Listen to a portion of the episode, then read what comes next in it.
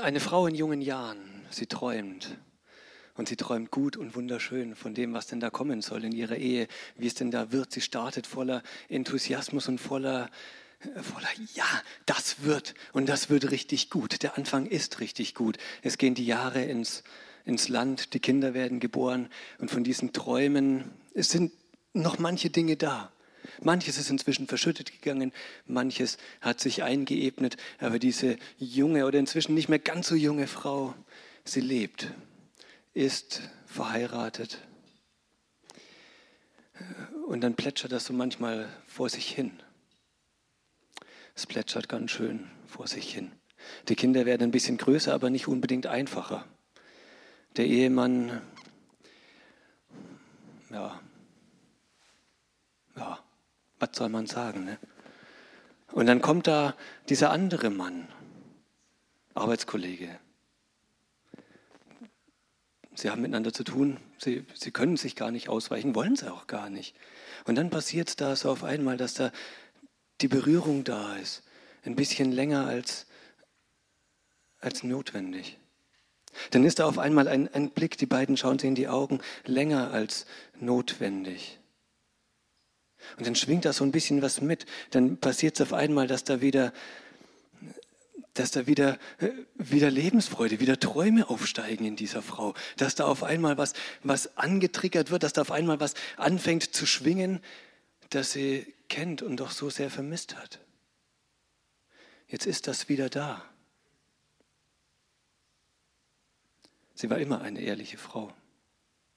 Und dann, als sie das allererste Mal ihren Mann, ihren Ehemann anlügt, als sie ihm in die Augen sagt, wohin sie geht, aber eben gerade nicht die Wahrheit sagt, sondern sie sich mit diesem anderen Mann treffen will, wird sie knallrot im Gesicht, fängt an zu stottern, weiß, mein, mein Mann, der, der muss merken, dass ich, sie, dass ich ihn gerade anlüge. Aber er merkt es nicht. Und mit der Zeit wird sie zur Lügenexpertin. Es wird eine Linie überschritten und noch eine und noch eine.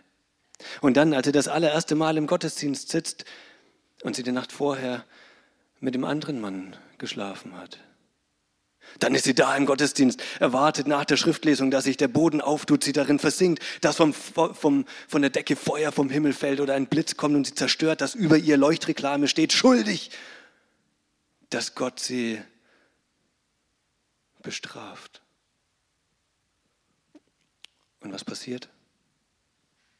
Nichts. Sie wird zur Heuchlerin. Es geht weiter und weiter. Sie lebt in zwei Welten. Die eine daheim, ja, die andere bei dem anderen. Und dann kommt dieser verhängnisvolle Tag oder die verhängnisvolle Nacht, der verhängnisvolle Morgen. Sie ist nicht bei ihrer Familie, sondern bei diesem anderen. Die Tür wird aufgerissen, dann stehen auf einmal ein paar Leute da, ein paar Männer. Man kann an ihrer Kleidung schon sehr deutlich erkennen, wer das ist, was die vorhaben. Es fällt ihr auf einmal wie, wie Schuppen von den Augen. Vorher, ja, da ist irgendwas, aber jetzt fällt es ihr wie Schuppen von den Augen. Ihr fließen die Tränen runter, sie schreit, sie weint, sie, sie wehrt sich mit allem, was sie kann. Ist nackt, versucht mit ihren Händen ihre Brüste zu bedecken, sich irgendwie rauszuwinden aus diesem und weiß, was jetzt kommt. Und das wird nicht schön. In diesem Moment wird ihr auf einmal bewusst, was ihr vorher auch schon bewusst war, aber irgendwie auch nicht.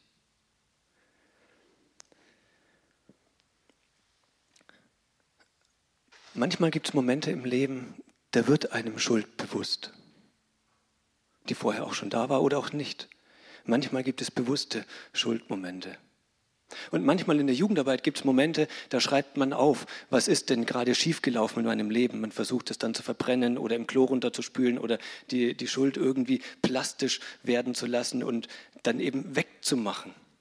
Und dann, wenn es darum geht, Zettel zu nehmen, Sachen aufzuschreiben, mir persönlich fällt das oft relativ schwer, da Sachen aufzuschreiben ich weiß nicht genau warum, vielleicht einfach, weil ich unglaublich gut bin ähm, oder weil ich, äh, nein, natürlich nicht. Wobei, ah, ein hochmütiger Gedanke, ja super, ich habe was zum Schreiben. Andere Leute holen sich schon lange den zweiten Zettel, bei denen, die, die wissen irgendwie mal voll viel. Ich denke wirklich nach. Weiß aber ja auch, wenn ich Schuld mal bekannt habe, dann brauche ich die noch ein zweites und fünftes Mal aufschreiben. Die ist ja schon weg. Manchmal ist einem Schuld sehr bewusst. Manchmal, manchmal nicht so. Und manchmal dauert es ein bisschen, bis er an die, an die Oberfläche gekehrt wird.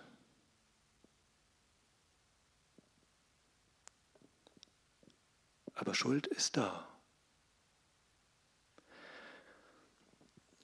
500 Meter weiter von diesem Haus, in dem gerade diese verhängnisvolle Begegnung stattgefunden hat, die Leute sitzen am Boden. Es sitzt einer in der Mitte und fängt an, die Leute zu lehren, fängt an, sie zu unterrichten. Es ist eine gespannte, angespannte Stille, die auf einmal unterbrochen wird, als dann diese, diese paar Männer äh, mit dieser immer noch nackten Frau ankommen. Die Leute schauen rüber, wollen weggucken, merken, oh, die ist ganz schön hübsch, schauen doch noch mal eine Runde rüber, sind sind, was passiert denn jetzt hier an diesem Ort?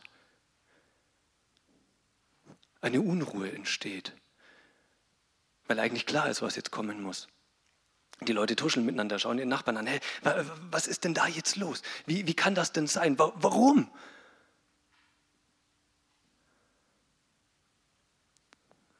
Äh, der Tino, einer von diesen Leuten, sitzt da mittendrin. Er hört nicht alles, was die Leute sagen, diese Pharisäer mit dieser Frau, was die da sagen. Er hört nur ein paar, ein paar, ein paar Brocken. Lehrer, aber dieses Wort Lehrer, so komisch ausgesprochen, das ist ziemlich klar. Das ist keine Wertschätzung. Lehrer, du bist doch ein Guter, sondern er, oh, jetzt, ich bin mal gespannt, was du jetzt zu dieser Sache zu sagen hast, Herr Lehrer. Denn, und dann bekommt er nur so mit, ah, irgendwie erwischte Ehebruch, aber das ist auch ganz offensichtlich. Sie, sie will da nicht sein, die Tränen, ja, alles rot. Ihr ist es mega unangenehm. Sie ist nackig, nackt, sitzt da vor allen Leuten.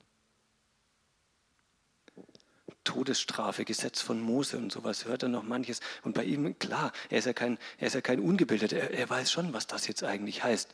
Er schaut sich um, schaut ein bisschen, gibt es da irgendwo sind da irgendwo Steine am Boden, die man sich geschwind schnappen könnte? Denn gleich muss es doch zur Steinigung kommen. Das muss doch so sein. Es kann gar nicht anders. Oder Herr Lehrer, was meinst du denn? Und dann ist klar, was die Leute wollen. Diese Pharisäer, was die wollen. Die wollen eigentlich nur, eigentlich nur Jesus in die Pfanne hauen. Es geht ihnen nicht um die Frau. Die ist nur Mittel zum Zweck. Es geht ihnen auch nicht um das Gesetz von Mose, dass das irgendwie eingehalten wird. Nee, das ist auch nur, nur Mittel zum Zweck. Eigentlich geht es ihnen um diesen Jesus, der da in dieser Mitte sitzt. Ihn wollen sie anklagen. Für ihn wollen sie etwas haben in der Hand, wollen sie Steine nehmen, damit sie, damit sie die ein bisschen durch die Gegend schmeißen können. Ein paar haben sie schon mitgebracht. Richtig gute. Ah, der ist ein bisschen klein. Wir brauchen größere. Größere Steine. Eigentlich geht es nur darum, diesen Jesus in die Pfanne zu hauen. Mit dem, was er sagt. Denn er kann gar nichts Richtiges sagen. Sagt er, oh, pff, Gesetz des Mose, völlig egal. Stellt er sich gegen das Gesetz. Das kann er nicht. Sagt er, ja, ja, steinigt die Frau, schmeißt die Steine ruhig. Kann er auch nicht. Dann würde das Volk ihm nicht mehr abnehmen, dass er ein Barmherziger ist, dass er ein Guter ist. Und die Römer würden aufstehen und sagen, oh, Todesstrafe, das gibt es nicht hier. Das ist unsere Angelegenheit, aber nicht eure, die dürft ihr nicht machen. Jesus sitzt in der Klemme. Er sitzt in der Klemme, ist fraglich. Was passiert in dieser, in dieser Situation mit diesen Pharisäern, die dastehen mit, mit Steinen in der Hand? Vielleicht, weil sie weil sie sich irgendwie überlegen vorkommen, weil sie viel wissen, weil sie die Schrift studiert haben und dann leider irgendwo die Kurve nicht mehr ganz bekommen haben. Sie werden hochmütig stolz in ihrem Herzen und merken, ja, ich weiß schon manches. Und der andere, der weiß nicht so viel und der verhält sich so doof. Das kann ja gar nicht sein, der ist nicht so fromm. Und weil der nicht so fromm ist, muss man ihn zurechtweisen, weil er da schief läuft, weil er da Dinge tut, die nicht gut sind eine überlegene Haltung, verachtende Worte.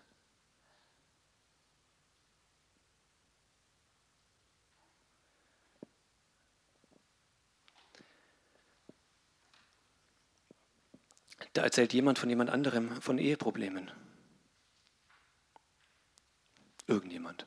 von irgendwo. Aber ich kenne die Leute. Und dann passiert es in diesen Gedanken. Ja, also meine eigene Ehe, die läuft gut. Ich trage meine Frau auf Füßen, nein, auf Händen, nicht auf Füßen. Ich trage meine Frau auf, auf Händen. Ich schenke jeden, jeden Tag einen riesigen Strauß Blumen. Also meine Ehe kann gar nicht kaputt gehen, weil ich, weil ich meine Ehefrau liebe. Bei mir ist alles in Ordnung. Dass dort nicht alles in Ordnung hätte der Ehemann mal lieber sich auch um seine Frau gekümmert. Das wäre besser gewesen. Hätte er mal lieber. Wobei es war eigentlich, eigentlich habe ich mir schon bei der Hochzeit gedacht, ob das gut gehen kann, ob er ihr wirklich gut tut. Man fängt an, einen Stein zu nehmen. Da springen wilde Kinder hier im Gottesdienst durch die Gegend. Ich denke, meine Kinder, oh Mann, die sind einfach brav. Warum? Brav erzogen. Gut erzogen. Das kann gar nicht anders sein. Und wenn die Kinder schon durch die Gegend springen, dann, also wenn das mit meinen Kindern wäre, ich würde rausgehen aus Liebe zu den anderen Leuten, damit die einen Gottesdienst noch genießen können. Von Liebe ist da nicht mehr so arg viel Raum. Denn eigentlich sind das viel zu verurteilende, abwertende Gedanken. Ich nehme einen Stein. Wir singen Lieder miteinander.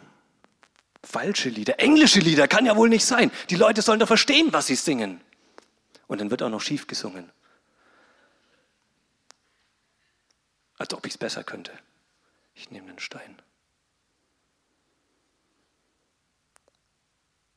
Hast du Steine in der Hand?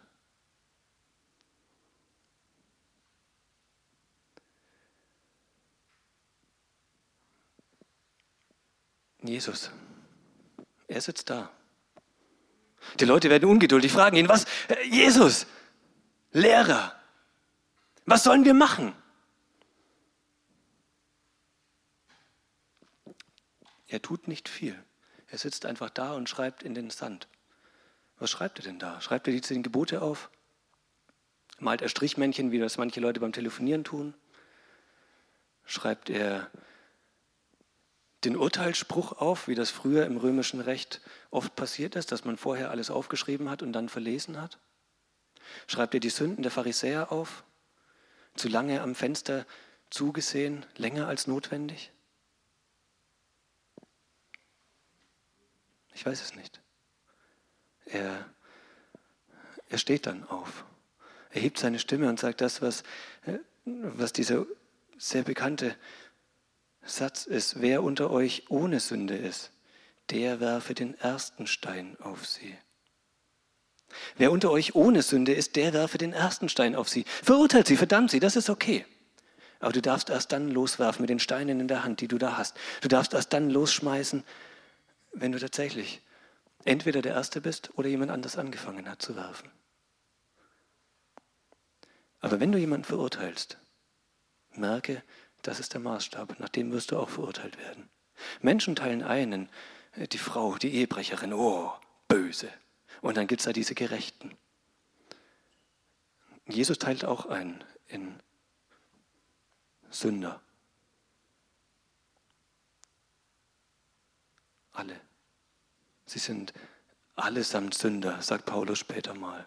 Da gibt es keinen Unterschied. Dieser Tino, der merkt, was, was passiert hier. Äh, Tino steht da mit seinem Stein in der Hand. Er will, er dachte, er kann diesen Stein hier loswerfen auf die Frau, die so ganz offensichtlich schuldig geworden ist. So ganz offensichtlich.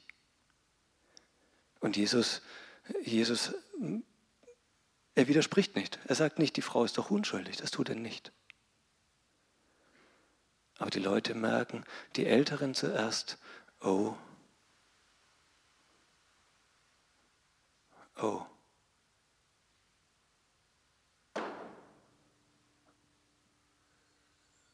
Und gehen. Ich, ich kann nicht werfen, das funktioniert nicht. nicht. Nicht auf diese Frau. Ich bin kein Ehebrecher, aber ich bin auf andere Weise schuldig geworden. Wir sitzen im gleichen Boot, obwohl wir was völlig Unterschiedliches tun. Vielleicht haben wir auch die gleiche Sünde, ich weiß es nicht. Aber ich bin nicht besser, nicht anders, nicht, nicht anders als diese Frau, die so offensichtlich Sünderin ist. Vielleicht ist es bei mir nicht offensichtlich, aber ich sitze im allergleichen Boot. Das merken die Leute und einer nach dem anderen gehen sie fort. Am Ende bleiben nur noch zwei Leute übrig. Nur noch zwei. Das ist der, der tatsächlich Steine werfen darf. Nach dem Maßstab, den er aufgestellt hat. Wer unter euch ohne Sünde ist, der werfe den ersten Stein. Und dann ist dieser Jesus da. Ob er einen Stein in der Hand hat, ich weiß es nicht. Werfen tut er ihn nicht, aber er dürfte. Er ist der Einzige, der darf. Er fragt sie noch, wo, wo, wo sind die denn alle hin? Hat dich keiner verurteilt? Die Frau, ob sie richtig reden kann oder nur, mit den, nur den Kopf schüttelt oder schluchzt, nein, ich weiß es nicht. Und dann sagt Jesus, und ich verurteile dich auch nicht. Er dürfte, aber ich werde es nicht tun. Warum nicht? Dann kann ich ja weitermachen. Dann ist doch völlig egal. Dann kann ich doch, super, dann kann ich in zwei Welten weiterleben. Dann kann ich mich weiter erheben über andere Leute. Dann kann ich weiter sündigen wie bisher. Wenn das keine Konsequenzen hat. Die anderen Leute dürfen nicht. Und der, der darf, der tut nicht. Yeah. Das heißt, ich kann tun und lassen, was ich will. Nee, denn das Ding hat schon Konsequenzen. Zwei Konsequenzen. Dass Jesus den Stein nicht werfen muss, liegt daran, dass er selber die Strafe auf sich nimmt, dass er stirbt, dass er die Schuld, die offensichtlich begangen wurde, die ganz offensichtliche Sünde und auch alle anderen Sünden, alle von mir und alle von dir und von dir und, von allen, dass er sie getragen hat und gesagt hat, ich nehme die auf mich. Er ist jetzt nicht durch Steinigung gestorben, sondern am Kreuz, aber hat genau da das gemacht. Die Schuld von der Frau auf sich genommen und gesagt, du musst nicht sterben, ich verurteile dich nicht, aber ich lass mich verurteilen. Ich werde sterben. Und das Zweite, das ist die eine Konsequenz. Und die zweite ist, er gibt dir noch was mit auf den Weg. Er sagt, und jetzt geh, aber sündige nicht mehr. Er sagt, ja, ich werde dich nicht verurteilen. Aber hör auf. Mach nicht weiter.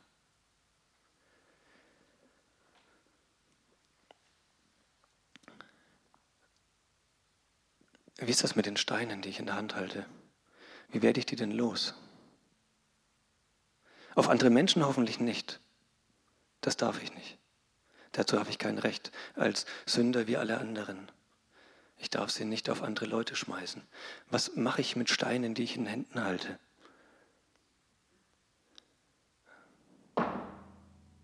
Am besten auf den Boden fallen lassen und sagen, ich werde andere Leute nicht verurteilen. Ich möchte das nicht. Und wenn ich es gemacht habe, dann werde ich mich dafür entschuldigen, wenn ich falsche Dinge über andere erzählt habe, wenn ich Gerüchte losgetreten habe, will ich dafür gerade stehen und mich entschuldigen. Wenn ich ein verhärtetes Herz habe gegen jemanden, dann will ich ihm Gutes tun. Wenn ich Dinge über jemanden denke, will ich nicht so weitermachen. Ich möchte die Steine loswerden. Und wenn ich merke, ich, ich bin auch ein Sünder, dann heißt es, die Sünde bekennen und nicht mehr weitermachen. Das ist das, was Jesus will. Der sagt nicht, voll gut, ich sterbe für dich, ich, ich vergebe dir, sondern er sagt, ich vergebe dir, aber hör auf. Das ist mit Sicherheit nicht einfach, aber geboten. Ich bete. Jesus Christus, du bist der Herr, du bist der, der diese Frau angenommen hat, der sie nicht verurteilt hat. Du hast, du hast alle Sünde auf dich genommen und dafür sei dir ganz, ganz großer Dank und alle Ehre. Du bist der Herr, der, der alle Sünde auf sich nimmt, obwohl du es nicht hättest müssen. Danke, dass du uns nicht mehr verurteilst, dass wir nur noch Entschuldigung sagen brauchen, uns bei dir entschuldigen, bereuen. Herr, du hast den Weg freigemacht und dafür danken wir dir sehr. Und dann hilf uns da, aber auch mit dieser Freiheit, die du gibst, mit dieser Verantwortung, die du selber getragen hast, gut umzugehen. Hilf uns in diesem Leben so zu leben, dass es dich ehrt, dass wir andere Menschen nicht verletzen und dich auch nicht, auch nicht deine Ehre. Denn du bist Gott. Und du hast gesagt, wir sollen nicht weitermachen wie, wie gestern oder vorgestern.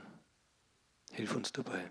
Und da, wo wir wieder, wieder fallen, hilf uns aufzustehen, im Vertrauen auf dich und deine Kraft, alles zu deiner Ehre. Alleine können wir es nicht. Wir brauchen dich und deinen Geist. Amen. Wir singen miteinander Du bist treu. Dieser Gott ist ein treuer.